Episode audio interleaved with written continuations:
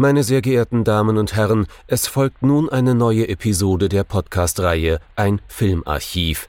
Knut Brockmann und Jochen Ecke unterhalten sich über ältere und interessante Filme für ihre Blu-ray-Sammlung. Wir wünschen gute Unterhaltung.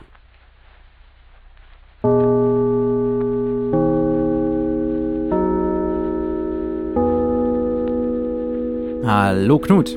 Hallo Jochen und hallo liebe Zuhörerinnen und Zuhörer zu einer neuen Folge von unserem Filmarchiv. Wir sind dieses Mal auf hoher See unterwegs. Es wird sehr, sehr, kann man schon sagen, dunkel und düster. Und trotzdem ist es ein deutscher Unterhaltungsfilm. Ich bin schockiert.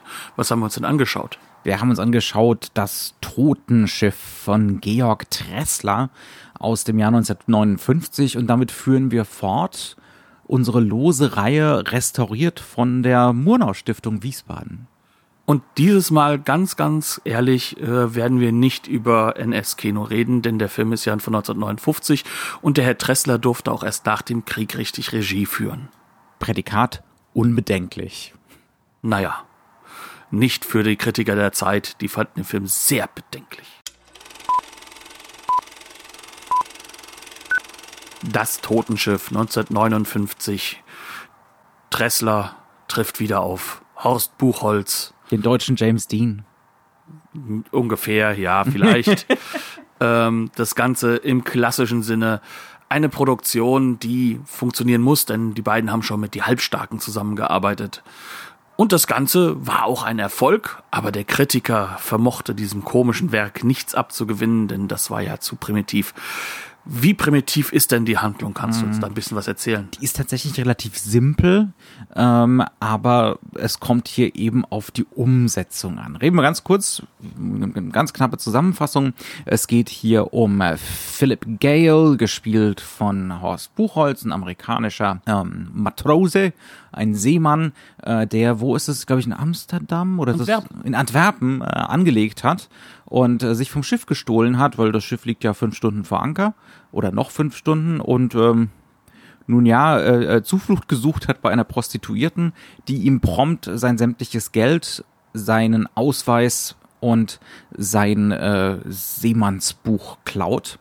Äh, und noch dazu fährt das Schiff früher aus als ne, gedacht, äh, irgendwie zwei Stunden früher. Und dementsprechend sitzt der gute Philip Gale dann in Antwerpen fest. Er kann sich nicht ausweisen, er kann nicht neu anheuern auf einem anderen Schiff. Er müsste jetzt hier mindestens zwei Monate warten, bis die amerikanische Botschaft seine korrekte Identität festgestellt hat. Also das, das nur nicht in Antwerpen. Äh, wir haben dann noch so einen Zwischenschritt, den lasse ich jetzt einfach mal aus. Ähm, und darauf hat er einfach keine Lust. Ne? Er ist ein äh, freiheitsliebender Mann. Also wir haben da am Anfang noch so ein bisschen eine, ein, einen Hauch von äh, Seemanns Romantik. Äh, die wird ihm ruckzuck ausgetrieben. Oder der Film traub, treibt sie uns aus. Jedenfalls zieht er dann los, um in einem kleineren Hafen auf einem Schiff anzuheuern, wo das Ganze, ja, sagen wir mal, weniger korrekt abläuft, wo man nicht unbedingt einen Ausweis braucht oder so ein Seemannsbuch braucht. Zwischendrin begegnet er noch äh, einer jungen Frau, Milene, glaube ich, ne?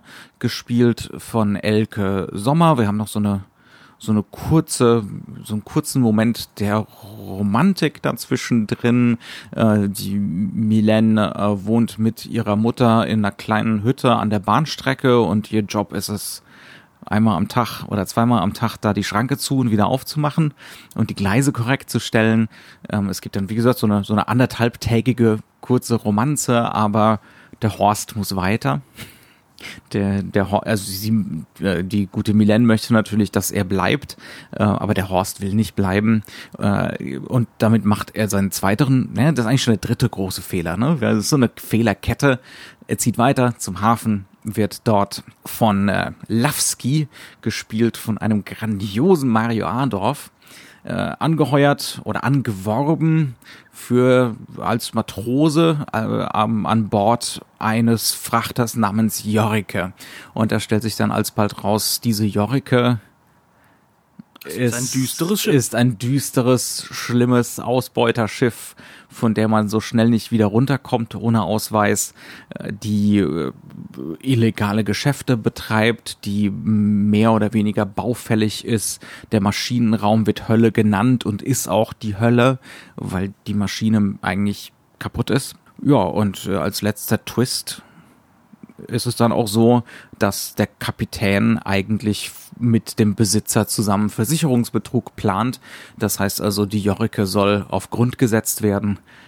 Die gesamte Mannschaft soll dabei draufgehen und es gibt dann die entsprechende Auszahlung. Und dann ist natürlich die große Frage, gibt, gibt es eine drin? Ja, und ähm, das Interessante an diesem ganzen Film ist ja, dass uns das ja von Anfang an bewusst ist, denn mhm. der Film heißt ja Das Totenschiff. Also das heißt, ähm, wir, wir haben ja einen nicht unerheblichen Noir-Faktor am Laufen. Ne? Genau. Ähm. Wir wissen von Anfang an eigentlich, das kann alles nicht gut gehen. Mhm. Ähm, visuell wird uns das auch alles vermittelt. Mhm. Es gibt äh, von der ersten Minute an immer wieder Foreshadowings, Dialoge, die darauf hinweisen, dass man ja jetzt tot ist, wenn man keine Papiere hat und so weiter und so fort.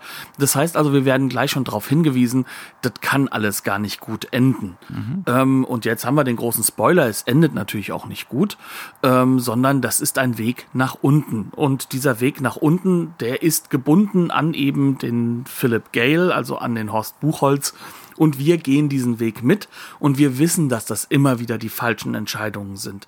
Wir als also das Publikum wissen es besser. Das wird uns telegrafiert. Zum Beispiel so mehr oder weniger die zweite oder dritte Einstellung des Films ist, äh, es läuft der Vorspann und wir sehen das Schiff im Hafen von Antwerpen, das wegfährt. Zu diesem Zeitpunkt wissen wir natürlich noch nicht, dass das sein Schiff ist, aber das hat ja schon eine gewisse symbolische Dimension. Ne? Also hier fährt gerade was weg, das ist hier gerade eine verpasste Chance und das ist so die Musterbildung des Films.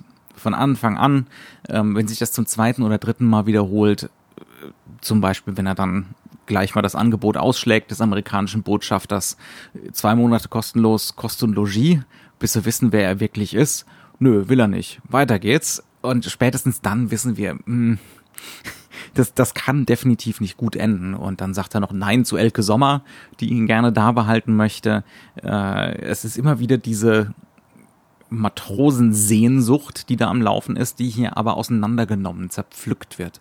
Das, das sogar noch zu einem größeren Maße als zum Beispiel bei Kreutner, ne? bei Helmut Kreutner in sowas wie in der großen Freiheit. Ne? Mhm. Ähm, da, da gibt's ja auch schon definitiv Querschläger, was diese, ne, also da, da wird definitiv gegengearbeitet gegen diese Seemannsromantik, aber sie wird nicht ganz zerpflückt. Hier wird sie definitiv ganz zerpflückt. Bevor, man. Man hat aber leider dem äh, Komponisten nicht gesagt, dass dem der Fall ist. Mhm. ähm, was bei diesem Film einen sehr, sehr, ja, ich sag mal, in der Zeit passenden, sehr lauten Score gibt. Das hat halt so einen Edgar Wallace plus Heimatfilm-Score. Genau, diese Vermengung, ne? Also immer wenn es um Action geht, dann kommt der Edgar Wallace durch mit einer großen Fanfare. Und immer wenn es dann äh, in den Bereich geht, dass das Ganze ja irgendwie was mit Seemann zu tun hat, wird die Freddie Quinn-Musik, wie du es so schön gesagt hast, hochgefahren. Also es ist keine echte Freddie Quinn-Musik ja, im Film. Aber, aber ähm, diese Art von von äh, von Sehnsuchtsromantik, die dann mit dem Seefahrer wieder verbunden wird. Und der Film arbeitet auf der visuellen, der schauspielerischen und der Textebene komplett andere Richtung. Mhm. Und das ist, glaube ich, so das Erste, was man so ein bisschen festhalten muss, dass dieser Film von Anfang an uns glasklar nicht nur diesen Weg nach unten mitnimmt, was ja dieses Noir-eske hat, mhm. was ja, wie wir wissen, auch noch zu diesem Zeitpunkt 1959 ein Stilmittel oder eine Stil, ähm, ja, Gruppe ist, die noch relativ die jetzt schon relativ bewusst verwendet wird, die neues, relativ neues Subgenre, Frachter Noir. Genau, und äh, dann, ja, naja gut, Frachter Noir nicht, aber Film Noir wird plötzlich zum Genre. Ne? Mhm. Da hatten wir das letzte Mal auch schon, Haben wir ja schon drüber, drüber geredet, diskutiert. Ja. Ne? Mhm. Wir sind jetzt an der Stelle, wo äh, eben bewusst Noir-Elemente schon verwendet werden. Und das schwappt natürlich auch mit nach, nach Europa oder nach, auch nach Deutschland. Mhm. Ne? Und das ist jetzt hier schon ganz fest verankert. Das mhm. heißt also, das ist so dieser eine Aspekt, der auch das Genre haftet, das Narrative mit aufnimmt. Auf der anderen Seite haben wir aber diesen Aspekt dieses unbedingten Realismus, dieses unbedingten Dasein, im Jetztsein, des Was Hierseins. Was auch typisch ist für das Nachkriegskino, ne? Also für das etwas ambitioniertere Nachkriegskino, dieses, äh, der Film will ganz, ganz, ganz stark insbesondere die materielle Realität. Also die sind hier über weite Strecken tatsächlich auf dem Frachter. Das ist wirklich auf See. Äh, das Ding rollt auf den Wellen und das ist keine Studioaufnahme. Ne? Ähm, beziehungsweise natürlich, der wird dann wahrscheinlich teilweise schon irgendwo im Dock stehen. Aber das sind keine Studiobauten. Beim, beim Maschinenraum bin ich mir nicht ganz sicher. Es gibt teilweise Studiobauten und ähm, es gibt auch teilweise Trickshots. Ne? Mhm. Das kann man auch schon so sagen. Also gerade gegen Ende. Ähm, aber äh, die sich erstaunlich gut gehalten haben. Ja, die haben mhm. sich erstmal besser gehalten als bei manchem anderen Film, definitiv. Aber was halt ganz, ganz wichtig ist, ist bei diesen ganzen Sachen, dass sie trotzdem äh, immer noch so einen realen Bau haben. Mhm der sich dann sozusagen da auch noch mit, ja. mit reinnimmt. Das heißt also, wir haben sozusagen das On-Set und im Studio mhm. nachgebaut. Das merkst du richtig. Ja. Und das ist natürlich ein Riesenaufwand. Und es zeigt auch, dass das jetzt nicht so eine kleine Nebenproduktion war mhm. für die UFA, Klar. sondern das war so der junge aufstrebende Star mit dem jungen aufstrebenden Regisseur. Mhm. Und die lassen wir nochmal machen. Das gibt Geld. Und ja, hat ja bei den Halbstarken auch schon entsprechend funktioniert. Ne? Genau. Das ähm. ist so ein dritter Erfolg hintereinander und für Tressler und ähm, leider sollte es danach so nicht weitergehen. Ja. Greifen wir mal ein Beispiel raus für dafür, was wir gerade angesprochen haben mit Musik und Bilder, die so gegeneinander arbeiten, wo ich dann auch sagen würde, oder wo unsere Vermutung so ist, die Musik ist von Produzentenseite so eingesetzt und die Bilder sind eben die Filmemacher, die erstaunlich zielgerichtet sind, erstaunlich präzise. Also gerade, es ist immer unschön, das sozusagen für einen deutschen Film. Das geht aber über für einen deutschen Film raus hier. Ne? Ähm, es ist sorgfältig gemacht auf einer Ebene, die international problemlos mithalten kann. Ne? Ähm, es ist nicht ganz der deutsche Henri-Georges Clouseau, er wäre es gerne, ähm, aber, aber es ist schon wirklich auf einem sehr, sehr ordentlichen ähm, handwerklichen Level und es ist mit einer erstaunlichen Sorgfalt gemacht alles. Du wolltest gerade irgendwas sagen. Ja, also das, das Zentrale, was man da noch vielleicht hinzufügen muss, ist, auch hier müssen wir es zeitlich einordnen. Mhm. Wir sind hier in der Post-Nouvelle Vague, mhm. beziehungsweise mitten in der Nouvelle Vague. So, ja, also mhm. ähm, der, der Schlag ist schon da. Und, mhm. Aber und, äh, und wir sind definitiv auch noch so bei den letzten Ausläufern von Neorealismus in Italien zum Beispiel. Ne? Genau, aber ähm, dieser Gestus des, des, des Einzelkünstlers, also das, was, was sozusagen die Nouvelle Vague als neue Auteurkonstruktion aufbaut, also mhm.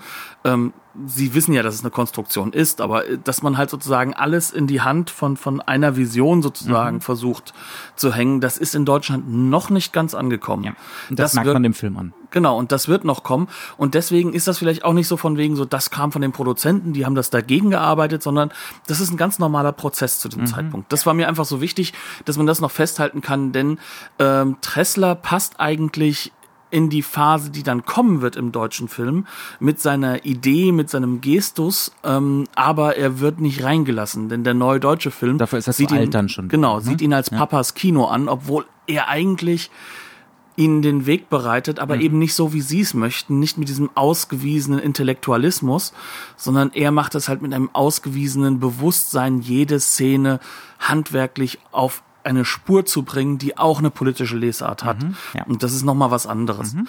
Aber deswegen haben wir das halt einfach so. Das war mir nochmal wichtig. Worüber ich gerne reden würde, jetzt als allererstes, um das mal so ein bisschen anschaulicher zu machen, ist die Annäherung zwischen, sie heißt Milen, ne? Kannst du nochmal nach unten scrollen?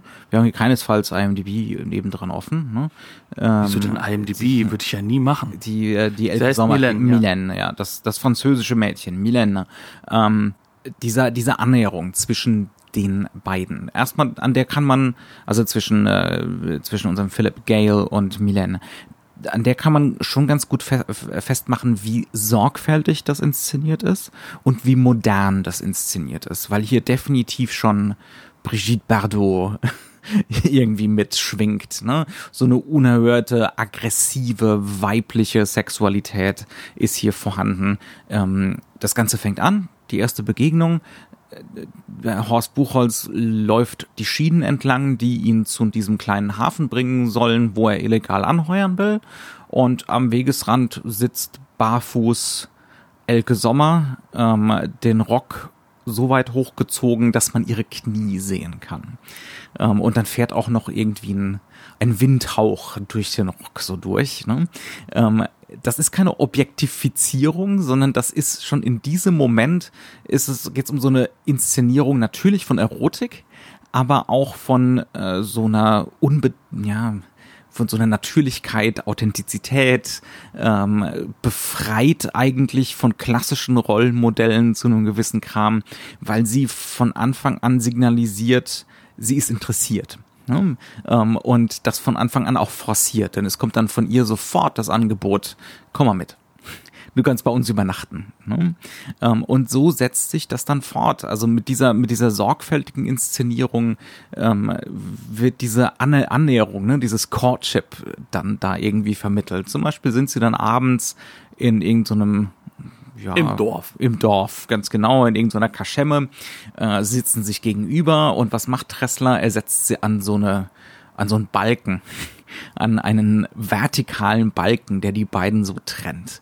Und dann geht's immer darum, wer beugt sich denn jetzt vor? Und die Kamera schwenkt mit und wer geht so ein bisschen wieder zurück und die Kamera schwenkt wieder am Balken vorbei. Ne? Also es geht um so so Mikro-Mise-en-Scène zwischen den beiden Figuren, so dass die Bilder so eine Geschichte erzählen von Annäherung, Rückzug, Annäherung, Rückzug. Ähm, und größtenteils auch hier wieder ist es die Elke Sommer-Figur, ist es diese Milene, die das Ganze forciert. Und übrigens die Annäherung, weniger den Rückzug, den macht mhm, er. Den macht er, ganz genau. Also er zieht sich hinter den Balken ja. zurück, um mhm. wieder eine Grenze zu ziehen. Ja, ja. Ähm, das ist super sorgfältig und super präzise gemacht und selbst wenn man es gar nicht mitkriegt, unterschwellig vermittelt sich das, worum es hier geht. Und noch dazu, äh, sagen wir es erstmal so, was kommt für eine Musik dazu? Freddy Quinn-artige Sehnsuchtsmucke und jetzt ohne Gesang oder so, aber ähm, ne, äh, das ist jetzt Exotismus, wir sind gerade hier irgendwo äh, nahe des Meeres auf Urlaub. Ja, also so diese Art von Mucke, die man eben aus dem Heimatsfilm und dem deutschen Urlaubsfilm aus den 50ern kennt, die läuft dazu. Aber die Plus Bilder. diese Ästhetik, äh, diese musikalische Ästhetik von ja, die, äh, das kann nicht sein, weil der Mann muss ja seinen Weg gehen. Das mhm. heißt also, äh, auch das ist damit mit verankert. Das mhm. heißt also, dass das klassische Rollenbild ist mhm. tief in der Musik verankert. Ja. ja, aber die Bilder, also ich finde, dass die, die Musik eher so eine konventionelle Urlaubsromanze vermitteln. Ja, und ein patriarchales System. Mhm. Ja. Aber die Bilder sind noir. Die sind noir. Mhm. Ähm, sie zeigen auch die Verunsicherung, kann man mhm. ganz ehrlich sagen, weil er ist verunsichert von ja. ihr. Mhm. Ne, das ist da ein junges Ding. Ich glaube, Elke Sommer war 19 oder 20 Jahre damals alt. Also das äh, und das merkt man auch wirklich. Ne? Mhm. Aber sie ist durchaus nicht nur interessiert, sondern sie weiß halt auch glasklar, wo ihr Platz in der Welt ist, sozusagen. Ne? Sie weiß, dass sie halt auch eben ihre Schwierigkeiten hat und sie bietet trotzdem an, hier komm, wir können hier was aufbauen. Mhm. Ne? Und ähm, er ist dafür gar nicht vorbereitet. Mhm. Also null darauf vorbereitet. Er tut so den, den, den großen Seemann und spinnt auch den Seemannsgarn. Er hat natürlich schon längst ein Heuer und ist schon der Große. Mhm. Und deswegen muss er weiter, weil Verpflichtung und so. Aber in Wirklichkeit ist er die die verunsicherte kindliche Figur, mhm. kann man sagen. Ja. Und eben nicht die junge Elke Sommer, sondern die, die hat, ähm, obwohl in diesem Dorf scheinbar schon, schon viel Schlimmes die hatten, erlebt. Die, hat, die hatten einen Durchblick, ganz genau. Also die hatten, äh, die ist auch politisiert zu einem gewissen Grad, was, was er gar nicht ist. Ne? Ähm, also er begegnet diesem Horrorszenario eigentlich, ohne Pass zu sein, plötzlich zum nicht-Menschen zu werden, begegnet er mit so einer jugendlichen Nonchalance. Also er begreift überhaupt nicht, was ihm da gerade Kafkaeskes passiert. Ne? Also er kommt hier in so eine Situation und auch das ist wieder super sorgfältig inszeniert. Wir springen jetzt ein bisschen früher in den Film. Ne? Jetzt mal einen kleinen Flashback. ähm, da haben wir zum Beispiel Tiefeninszenierungen ähm, in den Raum rein. Horst Buchholz steht hinter so einer Säule und es geht darum, dass gerade in so einem Büro Jobangebote für Matrosen verlesen werden. Ne? Ähm, und er versteckt sich da sozusagen fast schon, äh, um irgendwie fast nur so, so mitzuhorchen. Ähm, und im Vordergrund steht eigentlich der Prozess. Also, dass da Leute sind, äh, die sich sehr sorgfältig Matrosenbücher angucken, ähm, Bürokraten, die das Ganze regeln, äh, die bestimmen dürfen, wer hier welches Leben hier lebenswert ist und welches nicht, mhm. sozusagen. Ne? Also wer in den Knast gehört und wer hier nicht. Ähm, und das ist eben in dem Sinne subtil, ohne dass die Regie sich in den Vordergrund spielt, so vermittelt, dass unser Protagonist hier eben nicht im, im Mittelpunkt äh, steht. Man hätte das ja auch zum Beispiel inszenieren können mit Schuss gegen Schuss. Immer mal wieder eine Großaufnahme von ihm, ne, wie er da zuguckt. Aber es geht Tressler in diesem Moment wirklich um diese Maschinerie, um diese Bürokratie. Und das steigert er und steigert er da am Anfang. Ähm, und die Reaktion von unserem guten Horst ist ja, wie wir es eben schon gesagt haben, Mopperndes Kind. mopperndes Kind, naiv, däm an der Grenze zum Dämlichen. Ähm, er begreift nicht, wie existenziell das ist, was hier gerade mit ihm passiert.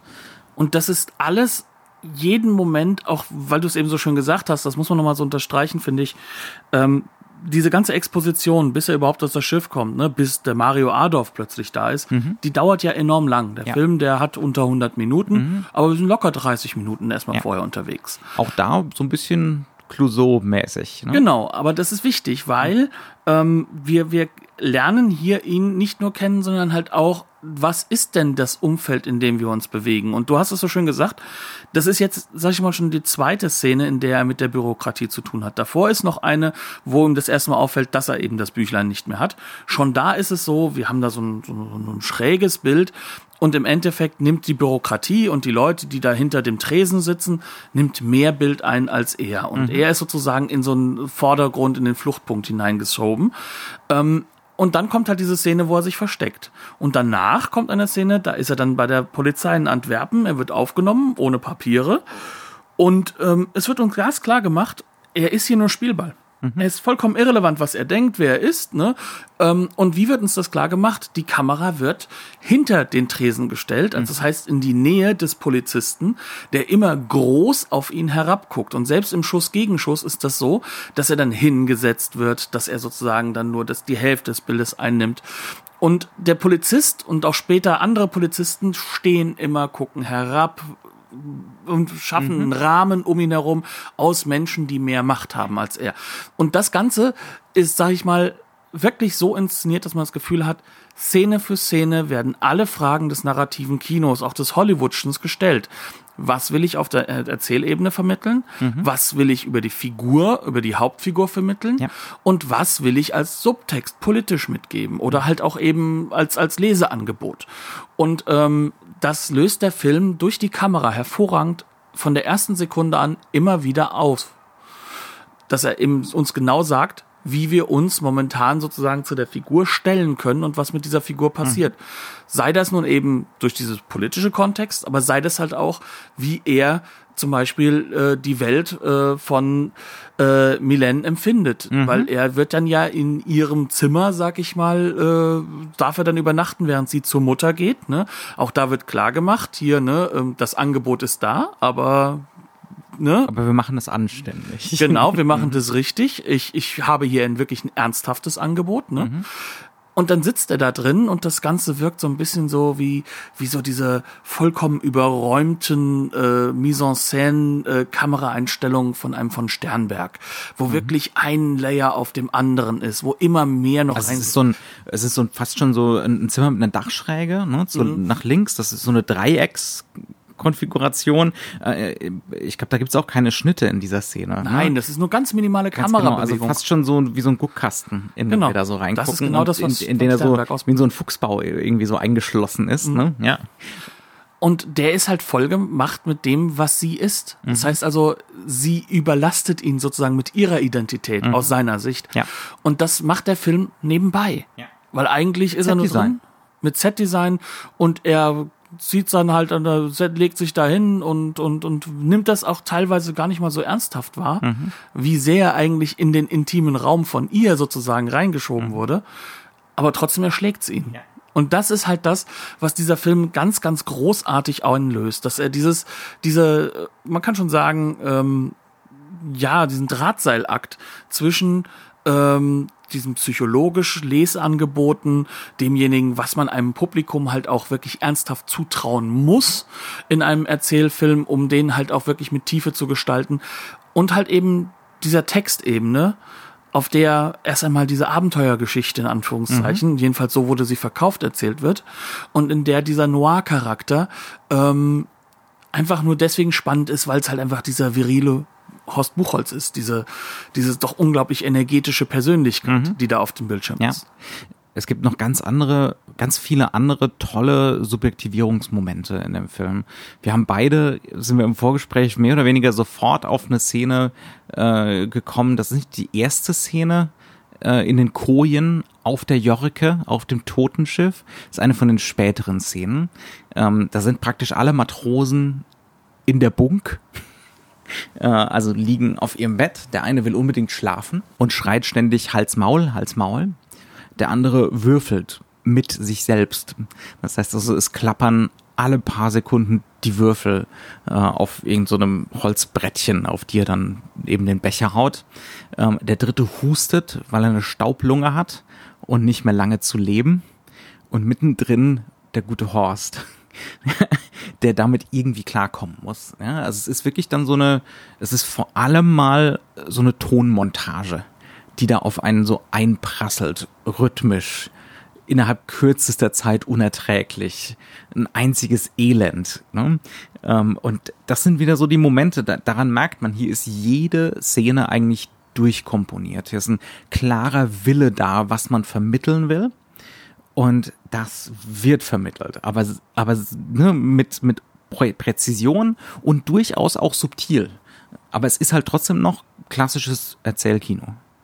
Und es sorgt halt einfach auch davor, ähm, wenn wir uns jetzt wirklich mal diese Szene auch noch betrachten, was da auf Textebene passiert ist, ne, sorgt sie auch dafür, dass wir ähm, auf Textebene ein paar Dinge mitbekommen, die durchaus auch wichtig sind. Denn äh, die beiden, also der Mann, der schlafen will, das ist der Martin, ähm, sozusagen so der, der, der, der Chef da unten drunter drin von den Heizern und ähm, halt eben Horst Buchholz.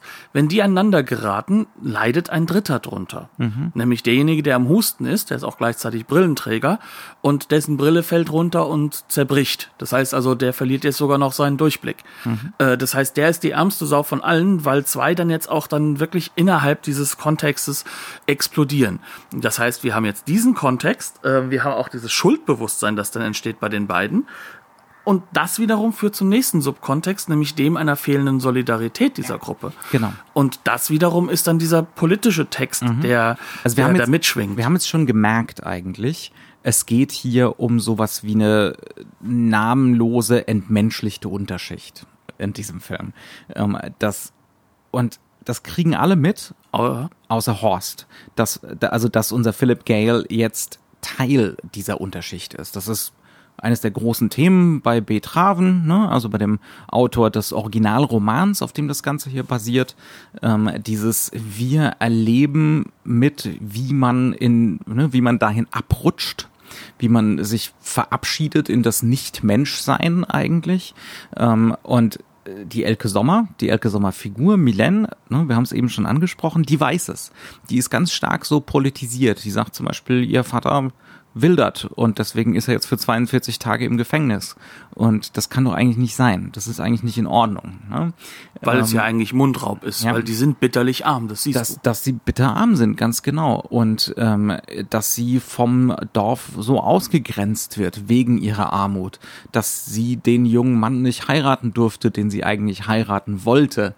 Weil die Familie ihm das ausgetrieben hat, weil der ist ja aus Besseres. reichem Hause. Mhm. Und aber sie hat auch gleichzeitig so ein bisschen so dieses ähm, leichte Lächeln, wenn sie sagt, ja, er wird noch sehen, wie unglücklich er damit wird, Mhm. weil äh, ja, ne, das ist halt vielleicht dann auch die falschen Konsequenzen, die gezogen werden aus Mhm. Ja. dem Leben. Also das ist eigentlich die einzige im Film, die es wirklich weiß. Ja, äh, die, die wirklich Bescheid weiß, oder? Ich weiß nicht, also ich würde sagen, wer noch Bescheid weiß, ist, sind diejenigen, die eben nicht Teil dieser Gruppe sind, sondern die oben drüber sind. die wissen, glaube ich, alle Bescheid. Also ähm, wenn wir auf dieses Totenschiff kommen, dann haben wir ja, beziehungsweise die Heuer funktioniert ja quasi auf der Ebene, dass äh, Horst Buchholz äh, an der Seite angesprochen wird von Mario Adorf.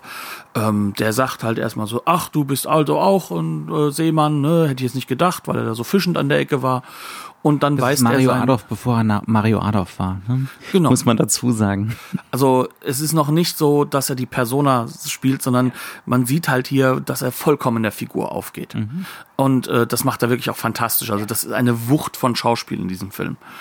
Ähm, und dann lässt er halt eben seinen äh, einen Offizier äh, sozusagen das Wissen, hier, der könnte noch für uns passen. Und es stellt sich später heraus, der Grund ist gar nicht, dass er denkt, hier, das ist ein super Junge, mit dem will ich zusammenarbeiten, sondern ganz einfach, die werden zu Tode geschuftet und mhm. jede weitere Hand hilft denen. Und er, das ist so ein bisschen auch Selbstschutz. Mhm. Und dann haben wir halt einfach diese Situation, dass er mit diesem Lügen und Betrug sozusagen auf das Schiff geholt wird und noch bevor er sozusagen dann sagen kann, hey, aber damit habe ich jetzt gar nicht gerechnet, ne, legt das Schiff schon ab und er ist Gefangener. Und dann lernen wir erst überhaupt den Captain kennen. Mhm. Wir sind jetzt auf diesem Schiff. Das ist absolut das ist ein Rostkahn der schlimmsten Sorte. Und plötzlich kommen wir so in die Kajüte des Captains und alles ist 19. Jahrhundert, Bürgertum, bestens gepflegt, sehr sauber und ordentlich. Fake, Fake Stuck, Kamin. Und dann hast du da jemanden da sitzen, der dann auch noch schön sich dann bedienen lässt, äh, sehr, sehr von oben herab halt auch mit den Leuten redet äh, der auch die Rolle spielt. Na sowas, wie konntest du, wie konnte das denn nur passieren? Aber es ist glasklar, das ist der Knechter. Mhm. Das ist derjenige, der die Leute ausnutzt. Und der weiß ganz genau, wenn er Leute ohne Papiere reinholt, dann haben die sich zu verstecken dann und sie sind, sind an ihn gebunden. Dann sind die effektiv seine Sklaven. Ne?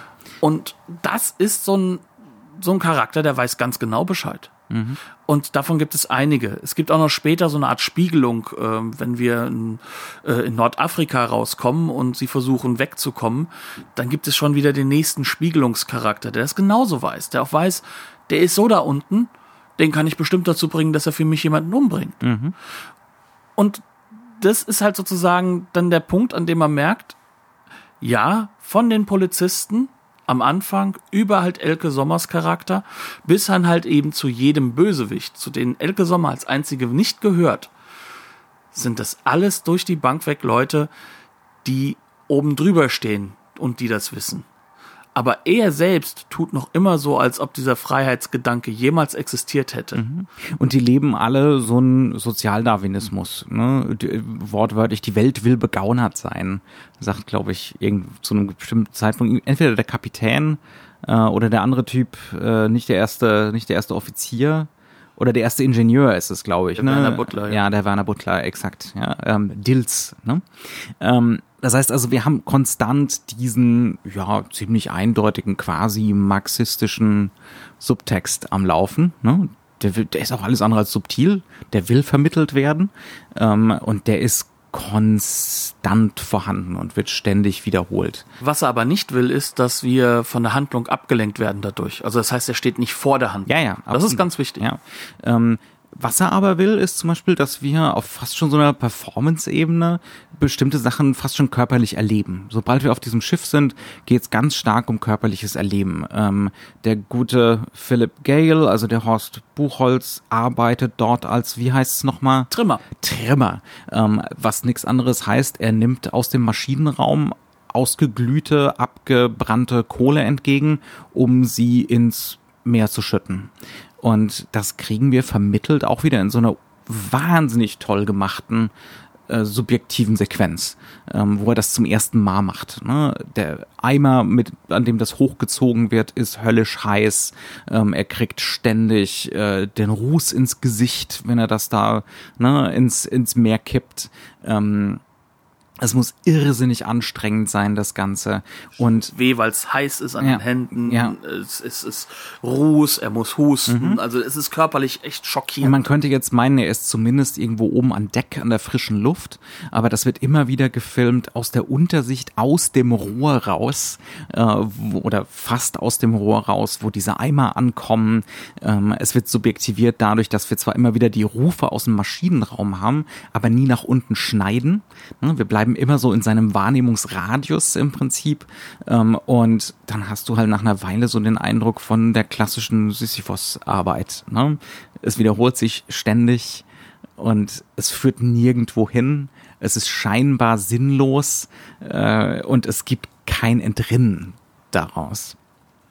Und dann kommt halt irgendwann, wenn wir diese subjektiven Sequenzen auch erlebt haben, kommt es dann doch zu einer Verbrüderung mhm. zwischen zwei Opfern in Anführungszeichen. Das ist halt eben der Mario Adolf Charakter, der Lavski und halt eben Horst Buchholz. Mhm. Bei allen anderen bleibt immer noch grundlegende Distanz Ja, da. und es, und es fehlt, das haben wir jetzt gar nicht mal so, du hast es eben schon gesagt, ne? aber wir müssen es vielleicht nochmal explizit sagen. Das Problem ist, es gibt keine Solidarität unter diesen, ne, an diesen, unter diesen Mitgliedern dieser Unterschicht. Unterkla Unterschicht, Unterklasse, unter den Nichtmenschen. Ne? Genau. Es gibt keine, die bekriegen sich gegenseitig. Sie versuchen halt irgendwie durchzukommen, Mhm. anstatt jetzt mal überlegen, warum will ich hier eigentlich durchkommen? Also das überlegen sie gar Mhm. Ja. nicht. Beziehungsweise sie überlegen es kurz und dann wird's weggewischt. Mhm. Ne? Also ähm, das ist auch eine ganz, ganz spannende Sequenz, wenn er dann das erste Mal nach unten kommt, das ist direkt nach dem, was wir ihm erklärt haben, ne? dann kommt er auch das erste Mal an den ähm, Charakter von, von, Mar äh, von, von, von Helmut Schmidt, auch fantastisch gespielt, Mhm. den Martin, das ist dann der Heizer. Und ähm, erst prügeln die sich quasi. Die beiden sind im richtigen Gegeneinander. Und irgendwann merkt er dann, äh, ja, er schmeißt aber dann irgendwie Kohle, ist es, glaube ich, oder sonst irgendwas hin, äh, hinter dem ersten Ingenieur hinterher. Ne? Und äh, in dem Moment gibt es ganz kurz eine Solidarisierung, aber sie verstehen sie nicht. Und dann löst sich das wieder auf. Das heißt also, der Film gibt uns sozusagen diese Lösungen immer mit. Das ist so ähn das auch das ist so ein noireskas Element, dass wir immer wieder diese Lösung eigentlich selbst sehen können, aber die Charaktere nicht. Und deswegen sehen wir ihn in ihrem melodramatischen Fall, der dann auch teilweise noch mit drin ist, Ja. sehen wir ihnen dabei zu. Und ich glaube, das sind all diese Sachen. Wir beschreiben hier jetzt gerade einen Film, in dem die Figuren, die, der, der Protagonist und die Figuren, die sich so um ihn rumdrehen, alle keine Handlungsgewalt haben. Also wo ihnen entweder diese, diese Kausalkraft weggenommen wird oder wo sie sie nicht erkennen, ne? ihren, ihren eigenen Handlungsspielraum. Und ich glaube, das ist das, was der Großteil der Kritiker damals wahrgenommen hat als Spannungslosigkeit. Ja, also der, dem, dem Film mangele es an Spannung. Ähm, äh, dabei ist, und an Politik. ist diese ist diese Handlungsunfähigkeit ähm, eigentlich das Thema des Films, ne? Oder eines der großen Themen des Films. Auch eigentlich schon des Romans, aber bei dem Roman war das einfacher, weil der nämlich in Richtung des Ersten Weltkriegs spielte. Und da kann man sich schön von distanzieren. Genau. Und das merkt man halt auch gerade der zeitgenössischen Kritik an, dass diese Klassenkampf in den 20ern, ach ja, Das ist noch da, politisch spannend. Da kann ich das noch ernst nehmen, ne? Aber heute. Wir leben doch jetzt in dem schönen Wiederaufbau und es hat doch den Zweiten Weltkrieg gar nicht gegeben. Mhm. War da was? Das ist im Übrigen auch äh, was, was, worauf wir beide ja sofort im Vorgespräch gekommen sind. Ähm, das hat natürlich Konsequenzen, dass, äh, dass Tressler den Film umdeutet, in eine andere Zeit versetzt, also explizit in die 50er versetzt. Denn der Film hat eine ganz gewaltige Dimension von Weltkriegskatharsis Ja. das ist unbedingt dem ganzen Ding eingeschrieben. Ähm, dieses verheizt werden, sich einer Sache verschreiben oder der verschrieben werden, fast schon versklavt werden, die sinnlos, unmenschlich, zynisch ist, ähm, die man nicht begreifen kann, wo man nur ein winziges Rädchen ist, äh, wo man beständig daran leidet, wo andauernd andere um einen rum draufgehen. Das ist definitiv eines der Ziele dieses Films, äh, dass die Traumatisierten da und ich meine, 59 waren noch lang genug von denen am Leben, ne, ins Kino gehen und äh, im Prinzip getriggert werden. Und das ist, ähm, also vielleicht kann man es mit einer einzigen kleinen Tatsache des Films irgendwo besonders hervorheben. Mhm. Wir als Zuschauer wissen als einzige, dass es um den Versicherungsbetrug geht. Das wissen die beiden Hauptcharaktere nicht. Mhm. Ja. Nicht bis zum Sie werden es auch nie erfahren. Sie werden es nie erfahren. Die Tragik des Moments ist einer, Passiert einfach mit ihnen. Dass wir als Zuschauer das wissen, aber sonst niemand. Das ist der Punkt, wo diese subjektive ähm, Situation halt auch gebrochen wird. Das heißt also, wo wir von dem ähm, Hauptcharakter, also vom Horst Buchholz, weggezogen werden. Das ist das, wo wir erfahren, dass es darum geht, dieses Schiff auch irgendwann mal untergehen zu lassen, was dann halt auch zu einem Konflikt führt, dass der erste Offizier der ein Säufer ist, weil er schon weiß, dass auf diesem Schiff die ganze Zeit ähm, Militärmaterialien hin und her geschifft wird, ne, in Klammern, 50er Jahre. Wir befinden uns hier auch auf dem Weg in ein Land, das könnte Marokko sein. Man möchte es ja nicht andeuten. Ne? Und ähm, das heißt also, hier werden sozusagen auch Kriege wieder mit äh, möglich gemacht. Und auf der anderen Seite hast du dann diese Situation, dass du ganz glasklar weißt, die da oben, Die wissen ganz genau, dass das nichts mehr wird. Die wissen ganz genau, dass sie das jetzt hier in den Boden bringen. Und alles, was sie, woran sie denken, ist, lassen wir alle sterben, Hauptsache wir überleben also wenn das nicht irgendwie irgendwo eine Resonanz hat zu einem Publikum, das den Krieg noch erlebt hat, das auch mit dem, dem Krieg als richtige Sache mit dabei war, wo vielleicht auch so eine gewisse Grunddankbarkeit, die auf diesem Schiff da vorhanden ist, ja. dass mal wieder irgendwie also, was möglich ist. Das ist ja das Faszinierende, also die Mario Adolf-Figur Lavsky heißt er. Mhm. Ähm, das ist die faszinierendste Figur an diesem ganzen Film, weil er sich diesem Schiff, dem Kapitän, verpflichtet fühlt. Und er weiß selber, dass es irrational ist. Also da ist so ein, so ein seltsamer, irrsinniger Kadavergehorsam am Laufen bei dieser Figur. Ne? Obwohl er einmal fliehen will, zusammen mit äh, Horst Buchholz. Ganz aber genau, aber er ist, er ist auch, er resigniert sofort wieder. Ja. Ne? Ähm, das ist, das ist völlig irre. Ne? Und das Ganze wird dann vermittelt, auch auf einer stilistischen Ebene, zum Beispiel mit solchen Sachen wie sämtlichen Sequenzen im Maschinenraum, die irrsinnig gut, inszeniert sind. Es wird explizit gleich gesagt, willkommen in der Hölle. Und es ist wirklich die Hölle. Das sind Bilder, die haben mindestens vier, fünf, sechs verschiedene Ebenen. Es dampft, es sind irgendwelche Gitter im Weg, ähm, äh, es sind irgendwelche Kohleberge im Weg. Ähm, wir können nicht richtig sehen. Wir haben eine totale Körperlichkeit, die mhm. dann in den Bildmittelpunkt gerückt wird von den Figuren. Ja. Und das alles steht dann in diesem Kontext zu dem, was wir dazu sehen. Also das heißt also, diese, diese Körperlichkeit steht nicht für sich, sondern sie steht dann halt für Hitze, für Dampf, für Wuchtigkeit, mhm. für sich gegen anstemmen mhm. gegen diese Maschine, um das irgendwie durchzukriegen. Und diese Maschine ist riesig, mhm. die ist groß, der Mensch ist klein. Und ähm, das alles äh, ist natürlich auch wieder so eine Vermittlung dass du dagegen was ankämpfst, dass du mhm. sozusagen nur ein kleines Element bist. Ja.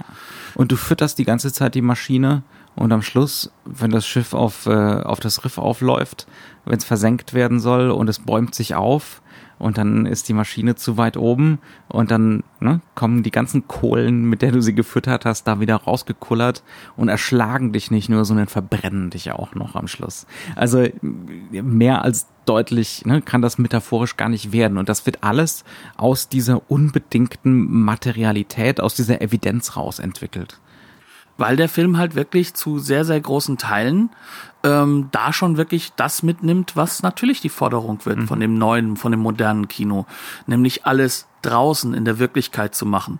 Ne, das ist jetzt sozusagen dass der erste oder einer der ersten deutschen Regisseure. Ich möchte Keutner da natürlich jetzt auch nicht wegdrehen. Der mhm. ist ja auch mit schwarzer die Kiste unterwegs. Die ganzen Trümmerfilme auch. Genau. So, ne? Also das wäre jetzt gelogen. Also am Anfang mhm. hat man so ein bisschen das Gefühl, dass die, dass die Sachen auch aus einer Notwendigkeit in das Außen kommen, in diese Evidenz. Aber der italienische Neorealismus ist jetzt hier am, am Nachhallen. Die mhm. Nouvelle Vague ist am Nachhallen. Das heißt also, ähm, das ist auch eine Verpflichtung, die sich loslösen möchte, ganz, ganz stark loslösen möchte von dem, was im deutschen Kino momentan ja. die Vormacht hat. Das ist ein Anti- also das ist es in aller Deutlichkeit. Es ist ein Anti-Heimatfilm. Es ist ein Anti-Urlaubsfilm. Also Heinz Erhardt kann ich mir an dieser Stelle nicht vorstellen. Ich mhm. glaube, der wäre da relativ überlastet. Der, der in einem VW Käfer über die Alpen fährt oder so. Mit seinem Töchterchen mhm. und alles ist lustig. Und ja. das Schlimmste, was passieren kann, ist, dass Freddy Quinn sich in eine seiner Töchter verliebt. Oder dass man so komische Nudeln essen muss, anstatt einen Schnitzel zu bekommen. Also ohne Heinz Erhardt was vorwerfen zu wollen, denn ähm, ja, ja. wir sind, äh, also ich Der bin hat seine eigene Subversion am Laufen gehabt. Ne? Ganz genau, also die ist halt nur nicht so ganz sichtbar für viele Leute.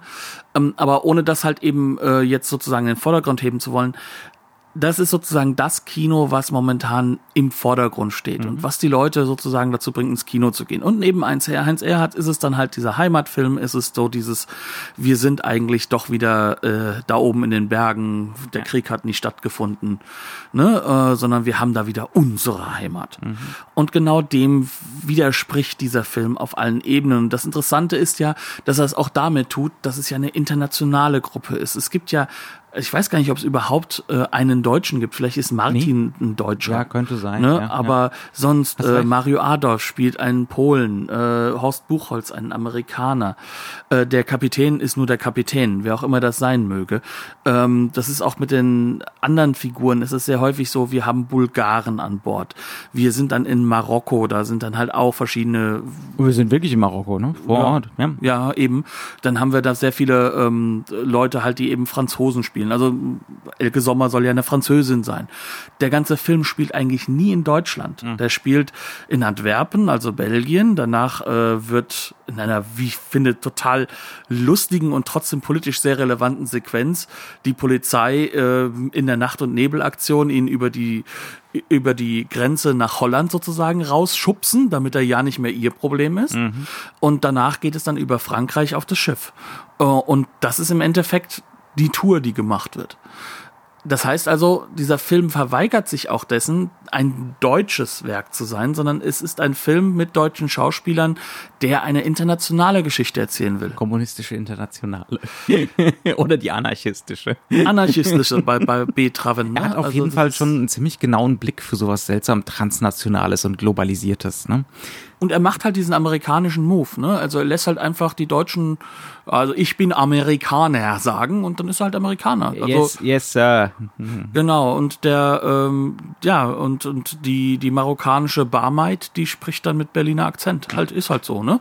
Also das, das ist, das ist halt so etwas, wo der Film uns ganz glasklar sagt, hier, ja. können wir machen, machen wir jetzt auch so, ist gar kein Stress. Das ist sozusagen das Suspension of Disbelief, was wir dem Film sozusagen mitgeben. Aber der Rest ist auf höchstem Maße auf Realismus getrimmt. Und das, obwohl da eine Kameraarbeit ist, die natürlich dieses Expressionistische ganz, ganz stark Ja. in den Vordergrund hebt. Aber toll. Also wirklich, ähm, ist auch wieder so dieses, ich, ich sag's zum hunderttausendsten Mal, dieses crispe 50er Jahre Schwarz-Weiß. Es gibt nichts Schöneres. Und es ist auch hier wirklich sehr, sehr schön umgesetzt. Also es ist kameratechnisch ist es mehr als routiniert. Das ist wirklich auf sehr hohem Niveau. und auch mit Sicherheit nicht billig gemacht. Also ähm, vor allem ist es aber auch ein Kameramann, der weiß, wie er damit umgeht. Also Mhm. wir hatten ja schon Schwarzer Kies bei uns im Programm von Keutner. Das ist ja auch so Derselbe ein keutnerisches, Kameramann, ne? äh, ja, das Ja. ist derselbe Kameramann und das ist ja ein keutnerisches Werk, das, das er so extrem auf Realismus gesetzt hat. Ähm, und das macht dieser Film halt auch sehr stark. Mhm. Und trotzdem erlaubt er sich sehr viele Lichtspots. Psychologisierung und, äh, ne, und, und was Expressionistisches immer mal wieder zwischendrin. Ja, ja.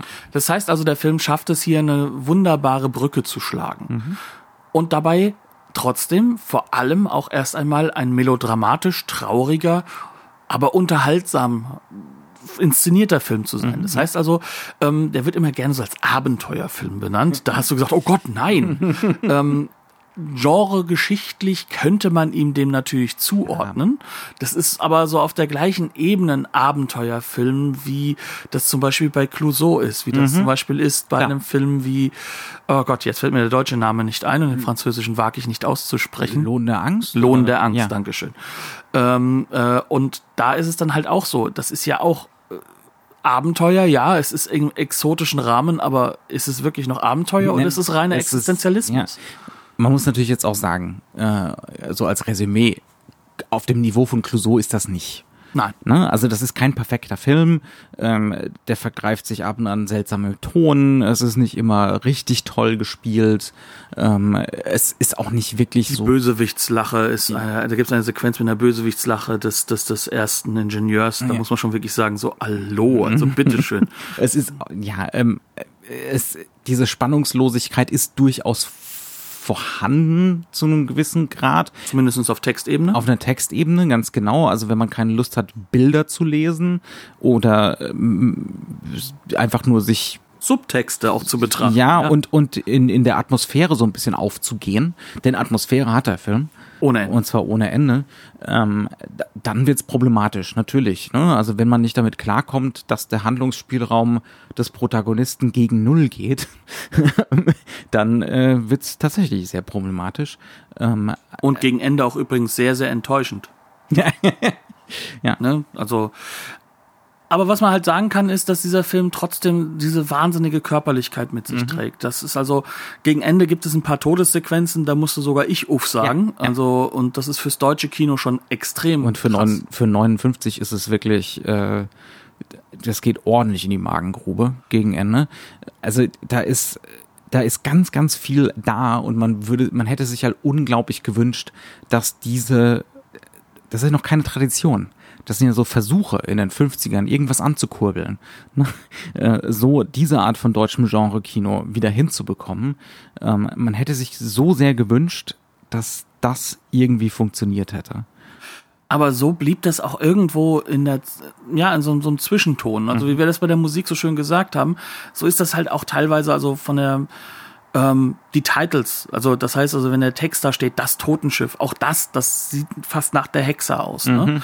Also auch das hat sozusagen dieses Edgar Wallace-artige, was dann ja durchaus eine kurze Phase lang ein, eine Tradition für ein deutsches Unterhaltungskino im Krimi sorgt und mit Sicherheit äh, den Erfolg heutiger Tatorts und ähnliches vorgeprägt hat. Mhm.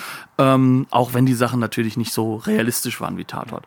Und dann haben wir halt eben so diese Situation, dass dieses klassisch melodramatische des Heimatfilms auch nicht ganz wegzudenken ist in der Musik mhm. ähm, und halt auch vielleicht teilweise in dem, wie der Film auch vermarktet wurde. Mhm. Ne? Also das, das Plakat, das man mit Sicherheit auch wieder bei uns äh, mit implementiert sehen kann, dann in einem Bildvorschau, das ist dann natürlich wieder eins, wo dann Elke Sommer plötzlich im Vordergrund ist. Die Frau kommt sieben Minuten im Film vor, zehn, zehn Minuten. Ja, also sie ist auf jeden Fall nicht äh, zentrale Geschichte, mhm. sondern sie ist ein zentrales Zeichen. Mhm. Das ist was anderes als ja. halt eben äh, die wirklich die Geschichte, die erzählt wird.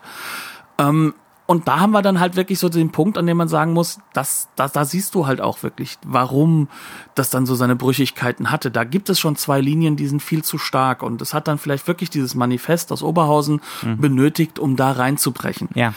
Ob das dann wirklich positiv verlaufen ist und die richtige Richtung genommen hat, ob das deutsche Kino aus heutiger Sicht davon profitiert hat. Hm. Diese Frage stelle ich gerne und gerade stelle ich sie vor allem gerne, wenn ich sehe, wie heute Fördermittel vergeben werden. Mhm. Und das hängt auch ganz, ganz zu tief mit dem Kunstbegriff dieses, äh, ja. äh, dieses neuen deutschen Films zusammen. Ähm, dementsprechend umso mehr ist es schade, mhm. ne, dass, dass es Aber eine Archäologie ist. Umso schöner ist, dass die Murnau Stiftung sich um sowas kümmert. Ne? Ja, und zwar in hervorragender Art und Weise. Also ja. das, das Bild ist wahnsinnig gut. Auch mhm. wenn ich sagen muss, ich habe vorhin vom Max von äh, der Wiederaufführung, äh, Grüße an den Podcast und an Max, äh, mitbekommen, dass sie den im Kino gezeigt haben. Ähm, bin ich schon ein bisschen neidisch. Mhm. Mein ja. Fernseher ist keine Leinwand. Das ist definitiv ein Kinofilm. Auf ja. jeden Fall. Also, und immer wieder sitzt man davor und denkt sich, ja, es ist Kino. Es ist definitiv wirklich richtig Kino. Ne? Ähm, wie man es aus Deutschland in den 50ern halt nicht so irre oft gesehen hat. Ne? Immer wieder natürlich, aber. Äh, aber man merkt jetzt schon, äh, wenn man so einen Film sieht, wenn der restauriert wird, da ist schon mehr rauszuholen als dann später aus dem Jahrzehnt der Supernasen, was so visuell da ist. ähm, und das ist halt schon auch eine Aussage, die man leider fällen muss und wo man dann dankbar sein muss, dass die Monau Stiftung uns das auch nochmal klar macht, weil die ähm, wenigen deutschen Filme, die man ja sonst so, so, so wirklich genossen hat in den Phasen, vielleicht noch das Boot als als als mhm. Kondensierung der Serie ähm, und das was halt zum Beispiel dann im Fernsehen bei Tatort stattgefunden hat über viele Jahrzehnte das das siehst du hier mehr mhm. als äh, dann doch in dem, was dann mainstreamig im Kino äh, in den letzten Jahrzehnten gelaufen ist in Deutschland. Ja, ja. Was, was hätte sein können? Äh, was für äh, eine lustige Paralleluniversengeschichte. Ne? ja, aber es zeigt auch wieder passend, wenn wir mal kurz auf die Blu-ray zu sprechen kommen. Mhm. Ähm, ist, ähm, die Monau Stiftung hat ja sozusagen zwei Linien. Mhm. Sie fahren ja mit Universum ähm, als so Postufer-Verleih, äh, ähm, fahren sie ja sozusagen so die großen Editionen, mhm. wo wir auch Münchhausen hatten vor kurzem. Also das, was dann so als die ganz großen Klassiker angesehen wird. Und wo man dann sagen muss, dass wir dann häufig denken, so, uff, ist ja schon noch ziemlich Nazi-Kino. Ähm, und sie fahren halt eben diese etwas kleinere Reihe, wo halt auch äh, der Schwarze Kies erschienen ist mhm. und halt dieser Film hier. Die Aber laufen bei andere Sachen, so, so die diese leichten 30er Jahre Komödien, mhm. Sieben Ohrfeigen zum Beispiel. Im Übrigen auch ein wirklich fantastischer Film. Also ähm, man merkt aber trotzdem jetzt nicht liegt nicht an Concord, weil die mhm. machen wirklich einen super Job. aber es ist weniger Material. Äh, Die Filme sind deutlich äh, weniger aufgewertet durch äh, irgendwelche Einordnungen historischer Art und Weise. Ähm, man merkt halt immer ein Booklet, ne? Ja. Das ist so der Hauptsatz. Aber ich bin ehrlich gesagt einfach ganz froh drum, dass es überhaupt genau, aber man merkt in halt HD trotzdem, erscheint. Ne? Also die andere Variante hätte ja die typisch deutsche gewesen äh, sein können, einfach SD, eine normale DVD und gut ist. Klar, aber man merkt trotzdem, dass diese Filme einen leicht kleineren Charakter haben. Dass die schon so ein leicht bisschen weniger ähm, auch ernst genommen werden vielleicht äh, oder dass, dass vielleicht auch wirklich ein kleineres Publikum da ist. Das muss man der Mona Stiftung ja auch mal zugutehalten. Die wissen schon ganz genau, welche Filme äh, sich dann halt auch wie ähm, aufbereiten lassen. Also dass Und, für ähm, Münchhausen eher ein Publikum da ist als für sieben Ohrfeigen, ist klar. Auf der anderen Seite muss man sagen, was die Restaurierung angeht, gibt es keinen Qualitätsunterschied Nee. und auch keinen Unterschied in der wirklich fantastischen Form, wie man versucht, die richtigen Materialien zusammenzufinden und wirklich das Bestmögliche rauszuholen. Ähm, aber das zeigt vielleicht dann doch, dass das wirklich so das vergessene deutsche Kino auch weiterhin Ja. ist. Und darum machen die sich auf jeden Fall sehr verdient. Sind wir sehr dankbar für? Und wir empfehlen auch die Blu-ray vollkommen. Auf jeden Fall. Ist auch bezahlbar. Und ich glaube, damit sind wir durch, oder? Ja. Bleibt uns gewogen. Hört uns gerne wieder nächste Woche rein. Bis dahin bleiben wir dabei. Wenn ihr irgendwas zu erzählen habt, äh, wenn ihr irgendwas nachweisen wollt, wo wir vollkommen falsch liegen, oder wenn ihr auch einfach nur so mit uns Kontakt treten wollt, wir sind auf den üblichen Kanälen, Twitter, Facebook und Co. Und wir haben auch eine Kommentarfunktion, die man benutzen kann. Wir freuen uns immer, ähm, auch wenn wir nicht immer schnell reagieren, das wissen wir. Deswegen sagen wir herzlichen Dank fürs Zuhören, bis zum nächsten Mal und tschüss. Bis dann.